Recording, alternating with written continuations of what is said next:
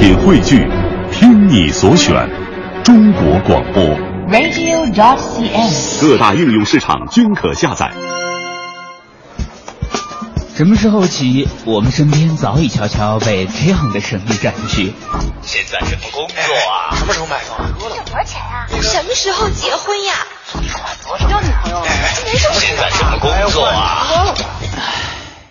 不经意间，一种隐形的捆绑将我们牢牢拴住，动弹不得。当我们面临毕业、面对社会，初次来到不熟悉的城市迷茫时，是否还记得小时候心中那无数个天马行空、美丽无比的梦想？我要当艺术家，我要当音乐家，我要我要当科学家。拒绝一成不变的生活，反抗死板无趣的价值观。只有一次的生命，注定要精彩激烈。属于自己的人生故事，记录留下自己最独特的轨迹。凡尘工作室全新系列，有故事的人，用最真实的故事，展现最精彩的人生。凡尘工作室全新人物访谈系列，有故事的人。节目主持人张明远，今日采访嘉宾张炳龙。在这样一个迅速变化的时代，每个人都在急切地寻找着自己在社会上的定位。我们渴望被关注，渴望被认可，渴望收获成功，渴望人生与众不同。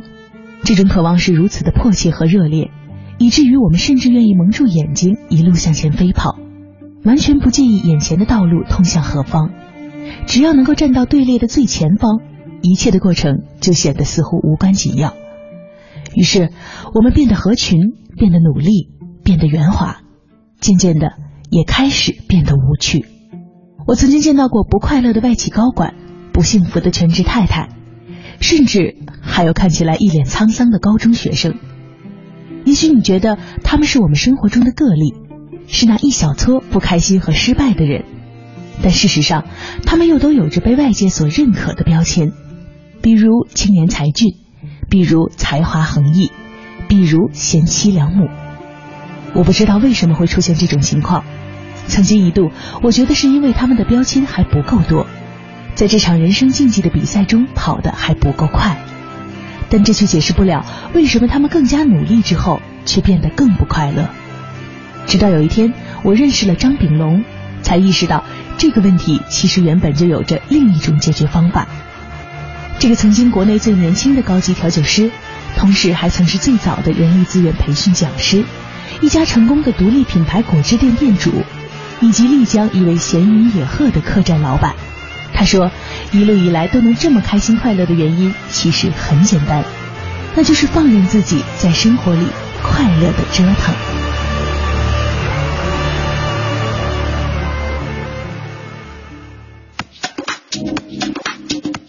其实，在你今天来的时候，我还挺担忧的，说要不要给你用“折腾”这词儿开始跟你说哈，嗯、因为一般情况下，就算是折腾的人，也可能不爱别人说他自己折腾。但没想到你来的时候，我就放心了，因为你包后面就贴着特别大的“生命不息，折腾不止”。那其实，在生活当中啊，有人说你折腾吗？只有我妈说我折腾。你能不美化这个故事吗？我觉得应该正常情况下，按照你的这个职业发展轨迹以及你生活变化的轨迹，应该是只有你妈心疼你不说，你身边人都应该说你折腾吧？其实不是，因为就是当你身边的朋友了解到你的生活方式和他们不一样，可能我的整个的轨迹是不太一样的时候，嗯、他们会觉得说，哎，啊，我一个朋友怎么怎么样了？这个时候他会变成一个话题，而不会觉得是一种折腾。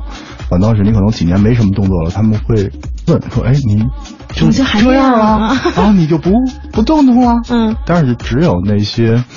呃，爱你的父母，嗯啊、呃，他们，你所做的事情超出了他们的控制范围，啊、呃，超出了他们的理解范围，所以他们会阻止你，啊，他们会、呃、甚至会打击你，嗯，啊，他们会用折腾啊，然后这个什么，你歇歇吧，对，然后去跟你说，那我相信这是一种爱，嗯、所以越爱你的人越越会批评你重一点。你觉得自己是一个折腾的人吗？从心里？是这样，我做了很多折腾事儿，啊，但我自己本身并不是一个折腾的人，嗯，因为我自己的最终梦想其实就是当一个嗯，拿着电视遥控器，抱着薯片可乐，躺在沙发上，长在沙发里，长在沙发上，对对对，终极宅男。可跟你的人生路径不一样，你看你又去做调酒师，然后又去做人力资源，后来还跑去开客栈。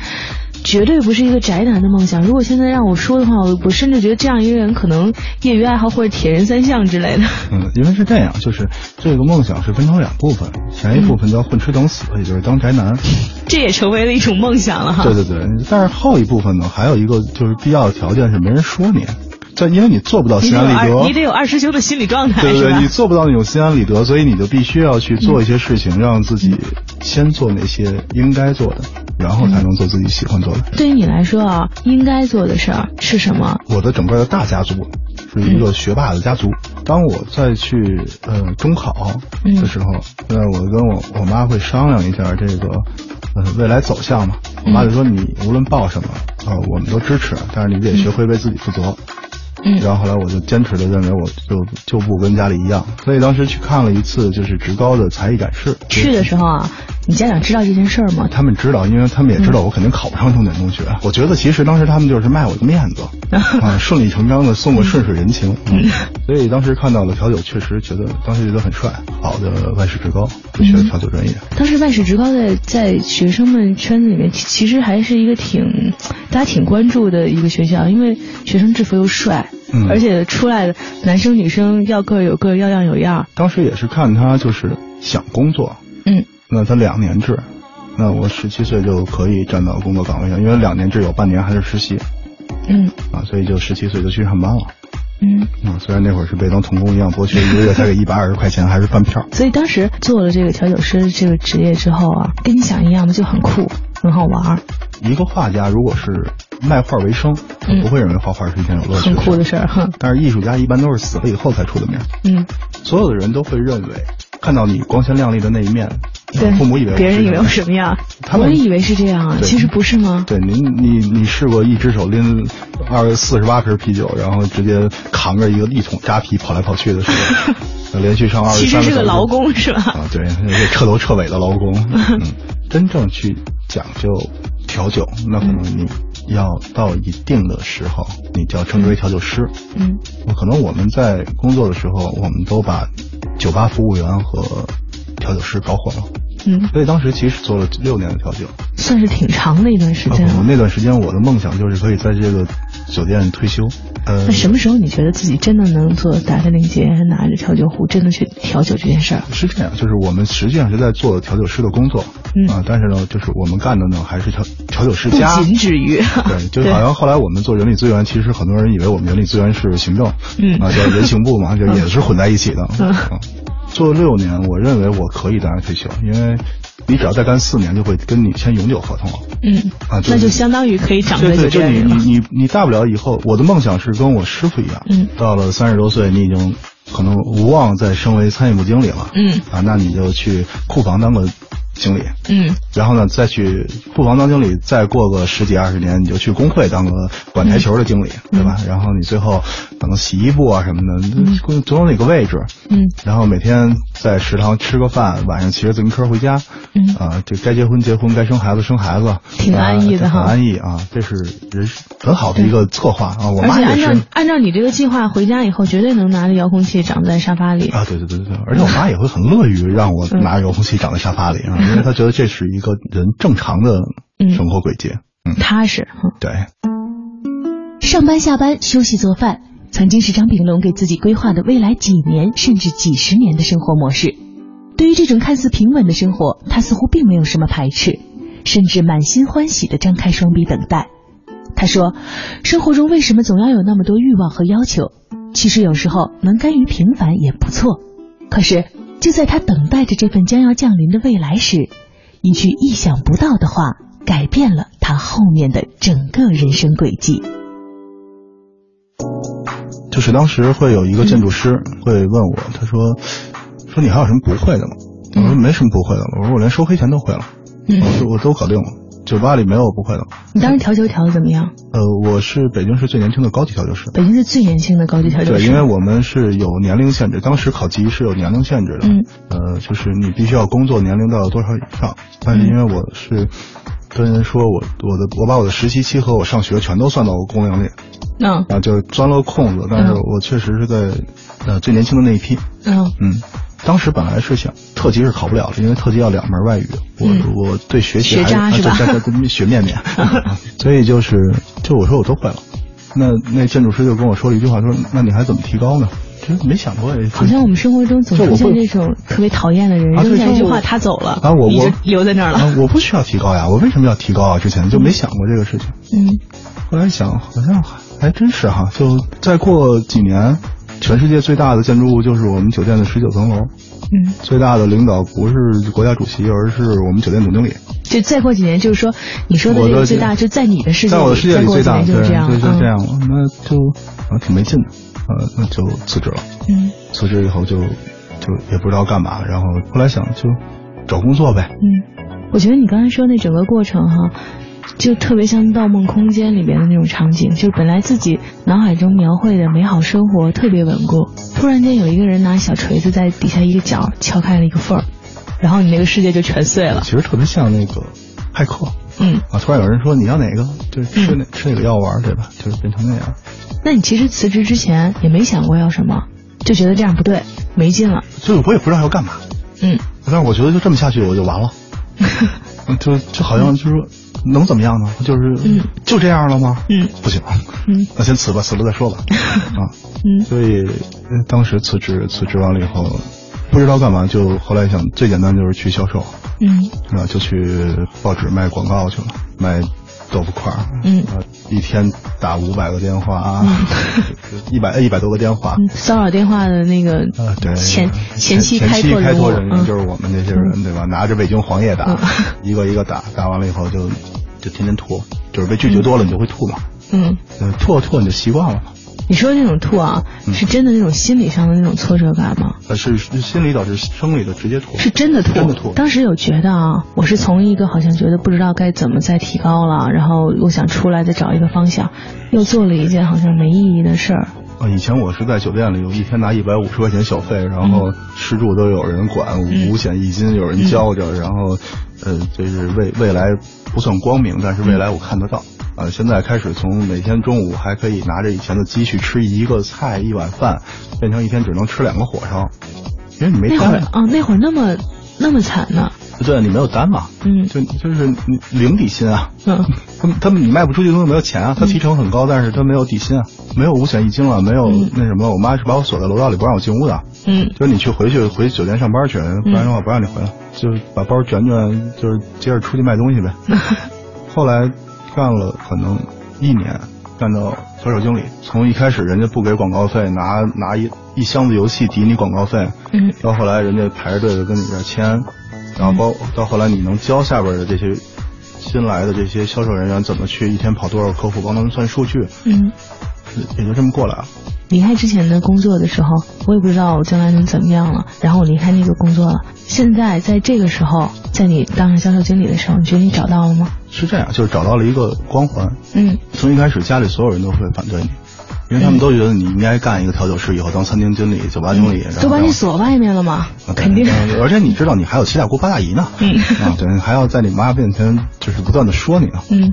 你想报复这些人，最好的方式就是做成他们认为你做不成的事儿。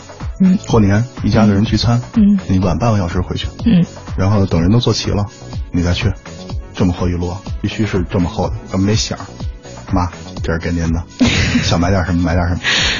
设计了好久这场景吧？对对对，全场气氛就不一样了，你知道吧？就是那种，哎呦，你看看这孩子真是有出息。然后就是这时候我爸就会跑过来，哎呦，给你妈这么多钱，这是太好了，爸。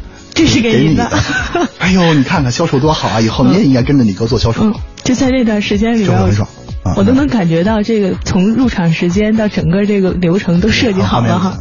那段时间其实是不是从销售做起，然后到做成销售经理，给你挺大信心的？他教会了我一种方法，让别人接受我。最大的方法给你留下到底是什么？销售自己这件事情就是这样的。如果对方接受你，他就能接受你背后的一切。啊，他可能最后不买你广告，但是他最后会买你其他的东西。啊，他愿意和你吃饭，他愿意和你聊天。我们不再是单纯的销售、销售与被销售的这种概念，而是处于另外的一种更亲密的一种关系。嗯啊，这样的时候，他们有机会，他们也会告诉我，所以就会就会觉得不一样。在家人们的反对声中，张炳龙完成了一个从调酒师到销售的成功转变。回头想想当时的经历，似乎一切都是从那个客人向他提出的关于未来的问题开始的。当我这样对他说出我的想法时，他开心的大笑，说：“还真让你说对了，我的人生就是被不同的问题给坑了。这不，刚爬出一个坑，就掉到另外一个大坑里了。”这件事发生就是过了以后，我就辞职了，因为我妈跟我说了一句话，说：“哎呀，你是不是考不上大学了？”我发现你老败在一句话上哈，就是你你是不是什么不成了？然后我基本上就就撤了，然后就开始了嗯漫长的考大学。早上起来很很标准的，拿灌了一壶茶，因为我爸爸是学校的，嗯，然后买一个面包，嗯，夹着一本成人高考，今儿是历史，明儿是政治，反正数学肯定是不看的，然后就是跑过去，然后跑到一个自习室，啊，一天在那儿。呃，以至于我妈那会儿跟我说，就是，呃，睡觉的时候，只要你在我边上说一句，起个头，我就在我接着背下去了。嗯，啊，就都那样。然后后来还是，呃，考上北京首都师范。那还真挺拼命的那段时间。啊，对，因为就是考上了以后，学不学是一回事，但是我得告诉你我能考上，对吧？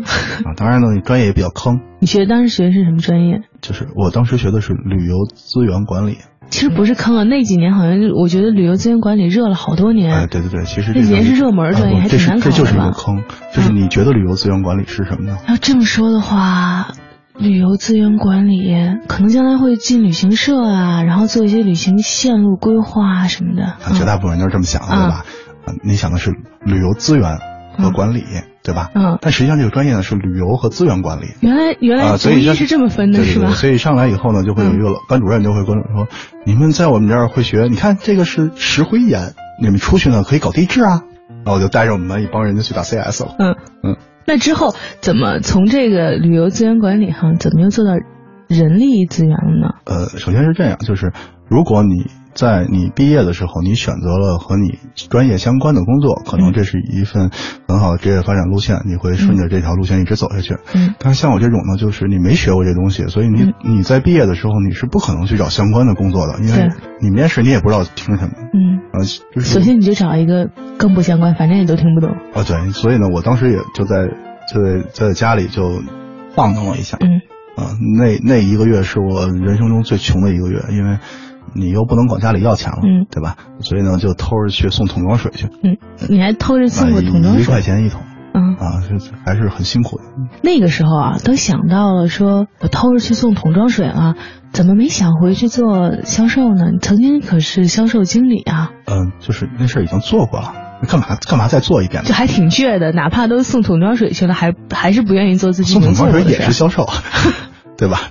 当然就送了一一段时间就不送，然后就一个机会去听培训啊，就觉得说哎很有意思。不过当时都是鸡汤，就是什么励志啊、成功学啊，然后团队管理啊，啊绝大部分是这种。嗯，这个我觉得是一个很好的一个东西，是在于它会分组，组员之间会有更多的沟通。如果做过拓展培训的，你肯定知道你们里面会有大量的交流，包括信任度的培养。嗯，那在组里的时候就会跟人说说。哎，这课咱回去给你们公司讲呗，人家都是老总级去参加，我一小屁孩儿，人说老老师请也请不了，我我给你讲，我我去外来的和尚会念经，你推广一下我的就，嗯，八十块钱一小时，一天讲八个小时，嗯，当时想说，哎，培训师好像很有意思，呃，我在听课的时候，我看那些老师的生活状态，嗯，那我也会跟他们去聊，我通常都会问他们，我说那个再来一次，你还干这个吗？嗯，他们一般都会说会啊会啊。嗯，要啊，要啊，你造吗？啊，如果你有儿子，你让他干吗？嗯，啊，就是有的人就会想一下。嗯，我后来发现他们的生活方式，我还是会喜欢。对，必须自己干了，你才知道光鲜亮丽背后到底是什么。你发现光鲜亮丽背后是什么？就是你早上起来上厕所，然后用力的时候鼻血喷到对面墙上，就是三十岁不到腰肌劳损。因为你老坐着做课件嘛，那你当时能做那么长时间做课件，然后有那么多时间在工作，说明你在人力资源这个培训的这个领域做的挺好的。当时是最后变到大概是一小时是一千块钱一小时，嗯就当时已经算是就是在在一个圈的，在一个圈子里，就是就这几家公司始终不会变，嗯，价格一直在涨。你想一开始八十块钱一小时，八十到一千，对，然后就变八十，然后下一个是一百一百四，记得特别清楚。然后有人说一百四，然后就有人说是呃，他是三百，然后这一千，嗯，印象印象特别深这个步骤。那你当时其实挣了挺多钱的，应该那段时间。对，虽然三十岁腰肌劳损，但是迅速的从在家里发愁怎么养活自己，送桶装水去吧，变成了一千块钱一小时，有人请你去讲课了。对，所以那段时间一个月只要讲，只要工作大概三四天的工作工作时间，嗯，基本上就没事了。剩下时间你就是在做，不断的去找人，因为独立的培训师和那是不一样。嗯，现在越来越规范了，这个市场，我这种存在已经是不可能了。嗯，当时其实就是还是靠自己，像你说的销售自己的方式哈。当时先在同学的这个公司里讲完了以后，你有资本了，对吧？你就可以跟别人说，你看我在这个公司讲过。嗯。啊，然后你再骗了另外一家，就忽悠了另外一家之后，你就可以跟第三家说，你看我在两家公司讲过。越来越多，嗯，就这样，然后自己再去学，再去听。所以到现在为止，就是养也养成就是利用一切有可能的时间去听个。听个东西，然后看个书，嗯嗯，所以这个还是挺重要的。当时那段时间哈，不但考上大学了，之后又找了一个不搭嘎的工作。其实现在我们在想那段时间的生活，一个月只工作两三天，这个月的钱就妥妥的就能够养活自己了，而且能过得很好。这状态应该是特满意，身边人应该你又给了，不管是你的身边家长也好，身边所有人也好，又给了大家一个希望，一个希望哈。然后就就啪就又破灭了。因为当时就是腰肌劳损，就动不了了，就趴了一年。那么严重啊？对，我就在床上趴了一年。嗯，试过了所有的方法，就是好不了。嗯，就是我这么坐着，嗯，半个小时就极限了，就必须要靠过去，在床上。终于可以进入你那个沙发土豆的那个生活。沙发土豆是你躺在沙发上，就是趴在那儿，你看不到电视啊。啊，一年之后你的客户也就没有了嘛。培训这个东西，你你人家客户不可能等一年，那你突然发现自己又一无所有了。那那怎么办？呢再再重来呗。嗯，所以我一直说这个，我人生就是，呃，馒头似的，就是一个包又一个包又一个包啊，继续。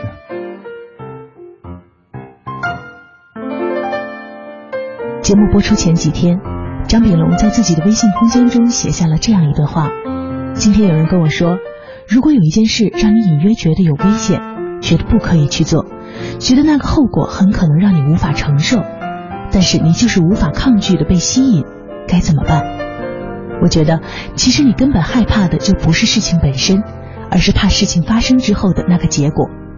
就好像有很多人怕高，其实主要是怕坠落，但恰好这个过程往往是自己想来吓唬自己的。所以在做出决定前，想想那件真正让你害怕的事情到底是什么。看着他的话，我想了许久，确实。未知和改变有可能意味着危险和考验，但是他们也恰好意味着无限的精彩和可能。如果我们不迈出那一步，一直躲在安全的空间里，就永远不会知道那个结果到底会是什么。而很多时候，那结果恰好会非常精彩。就像张炳龙这一路来的经历，不就正是在不同的考验和改变之后，变得越来越有趣和不同吗？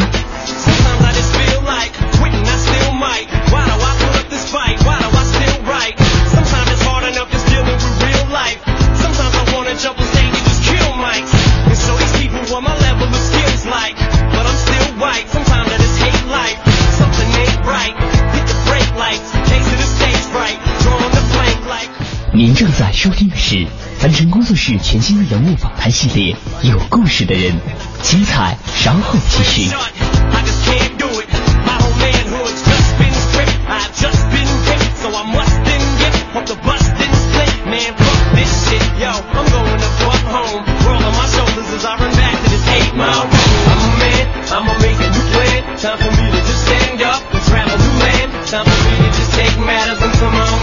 Once I'm over these tracks, man, I'ma never look back. My and I'm going, I know right where I'm going. Sorry, mama, I'm grown. I'ma travel alone. Ain't gonna follow no footsteps. I'm making my own. Only way that I know how to escape is escape my road. Up in these train tracks.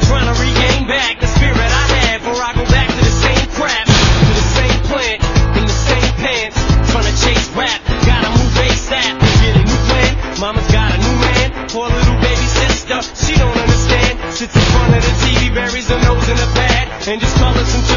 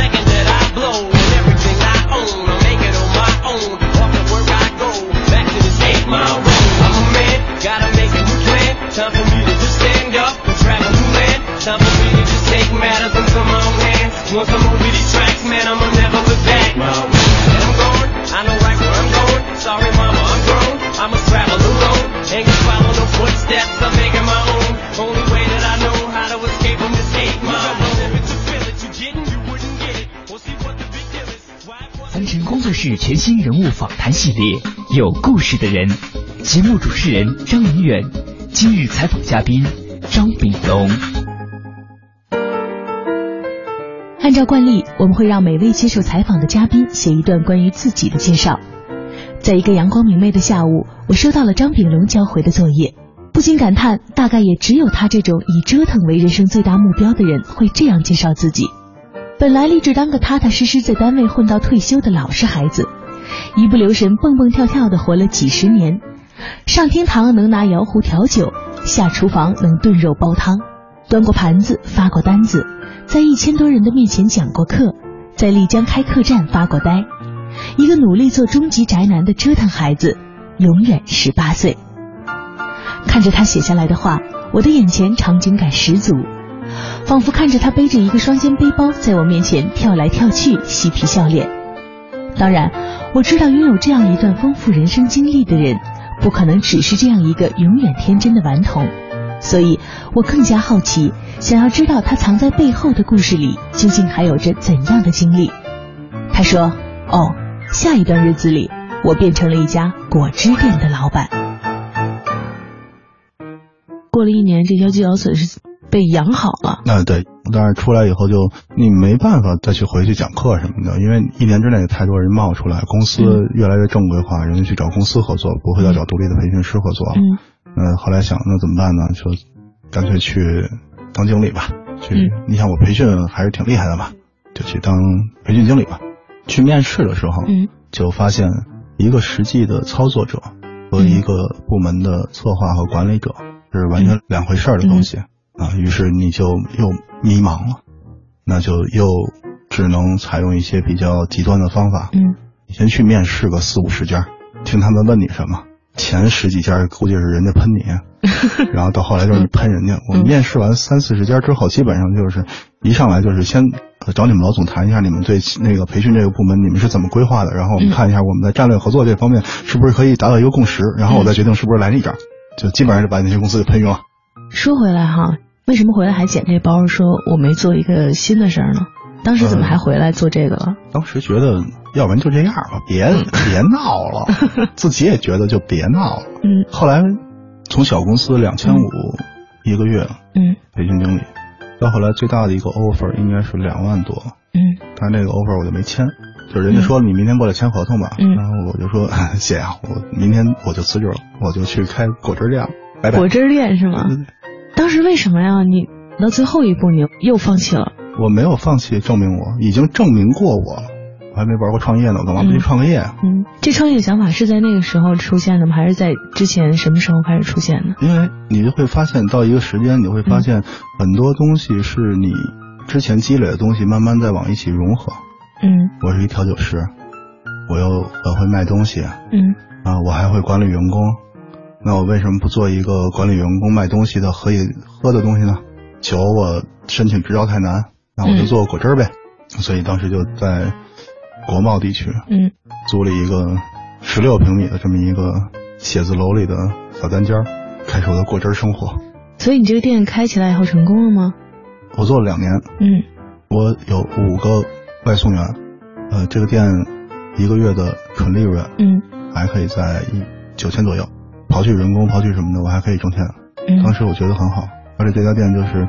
投资的时候可能投资了两三万，最后我把它盘出去的时候，十万块钱盘出去了。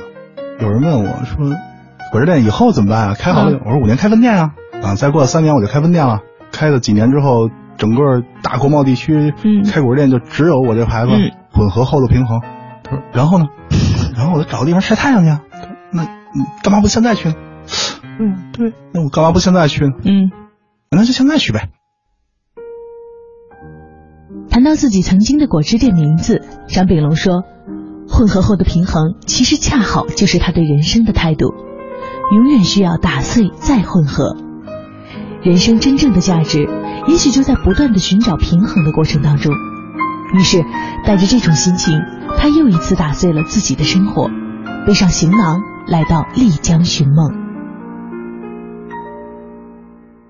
真的跑到丽江了哈，晒着太阳，听个歌，然后自己开一家自己梦想中的小店，挺文青的。你觉得自己是个文青吗？当时去丽江呢，是想往文青那堆里扎，嗯，结果去了以后发现呢，哦，原来都不是文青。我们所谓的丽江人，是我们那些外来的老板，两千七百多家，我记得是客栈，三千多家的商业，百分之六十以上吧，我跟你说都是外来的人。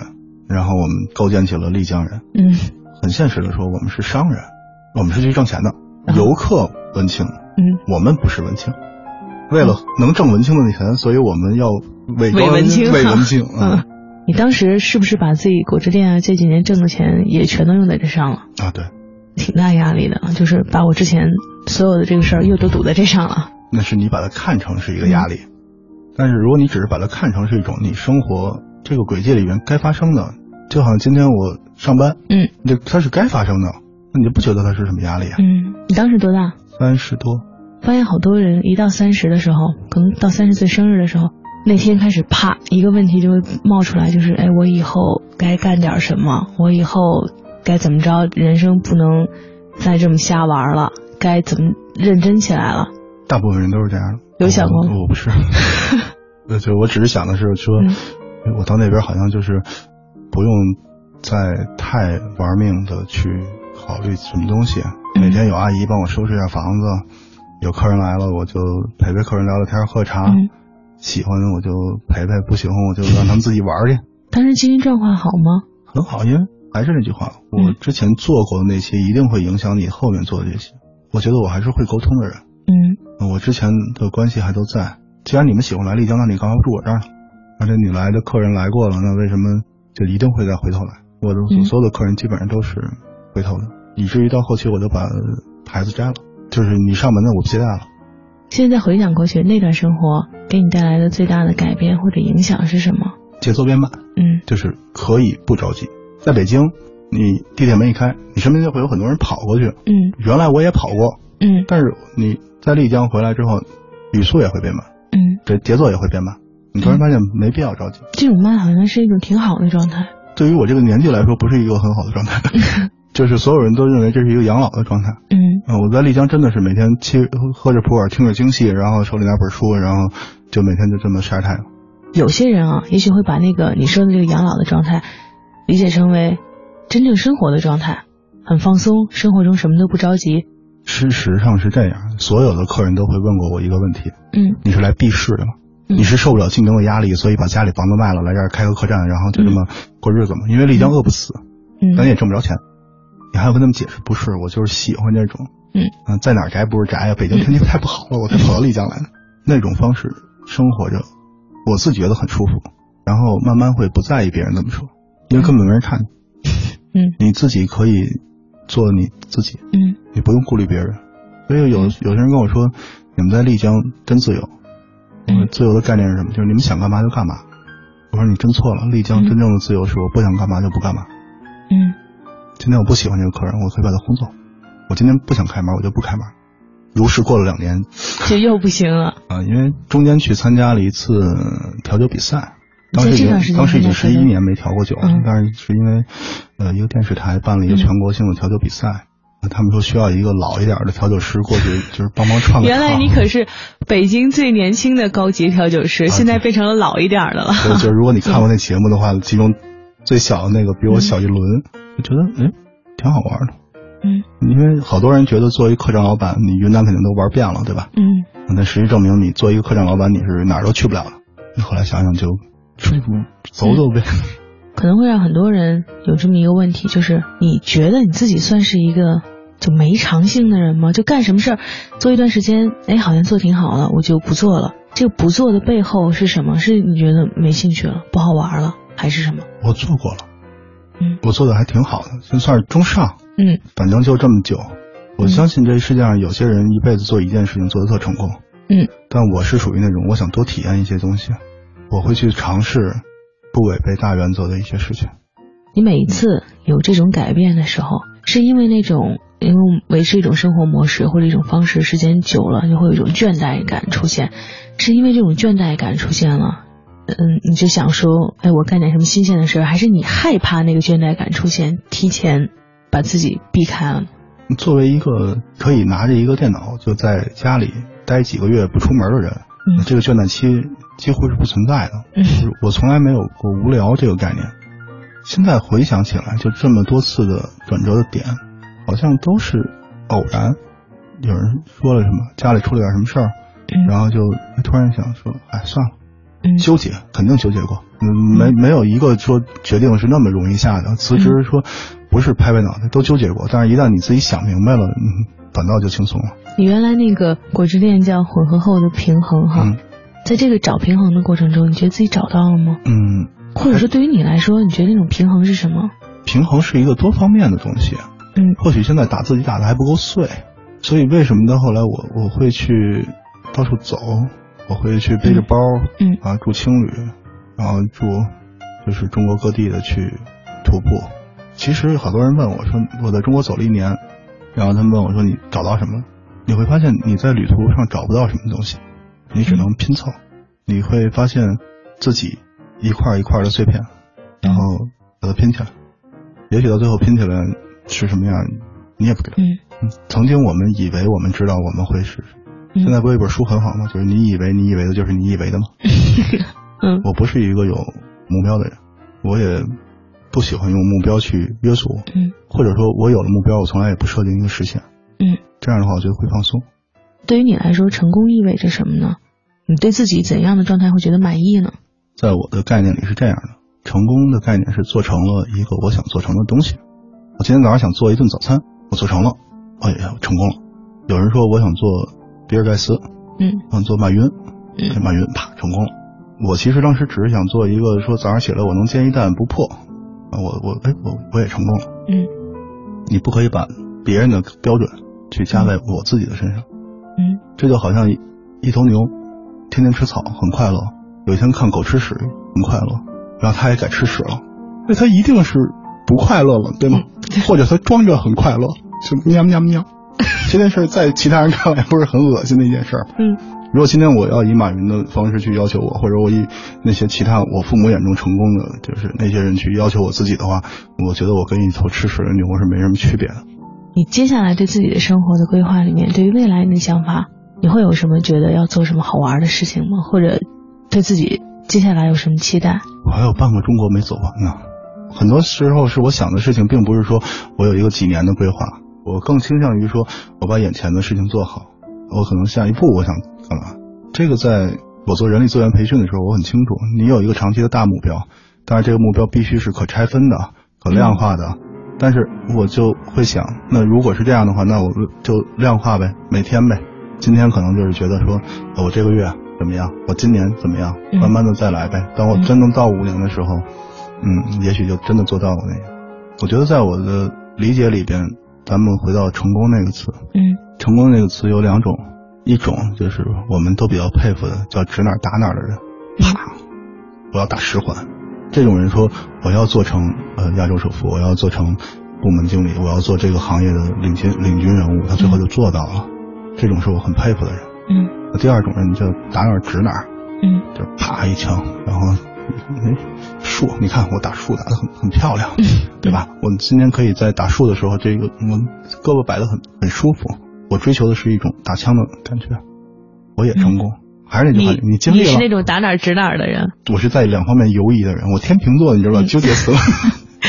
因为如果你没尽力，你没资格说，我尽力了，我没成，我我心安理得。难道那些付出同样努力，我跟你训练时间一样的运动员，一辈子他没得过奖牌，这些人就没成功吗？我不觉得。我自己在自己那个朋友圈里，我自己发过一一个，就是即使底下没人，也要优雅的谢幕，感谢自己曾经的付出，我对此有自己。张炳龙说自己有时候就是一个快乐的不靠谱青年，永远不知道未来还会做些什么，但我却觉得。这样的他其实却十分靠谱，特别的靠谱，甚至靠谱的让人感动。在这座人流如织、熙熙攘攘的城市里，我们每天都会有可能与身边人擦肩而过，他们的故事和经历就像一道隐形的烟雾，飘过身边，似有若无，难以察觉。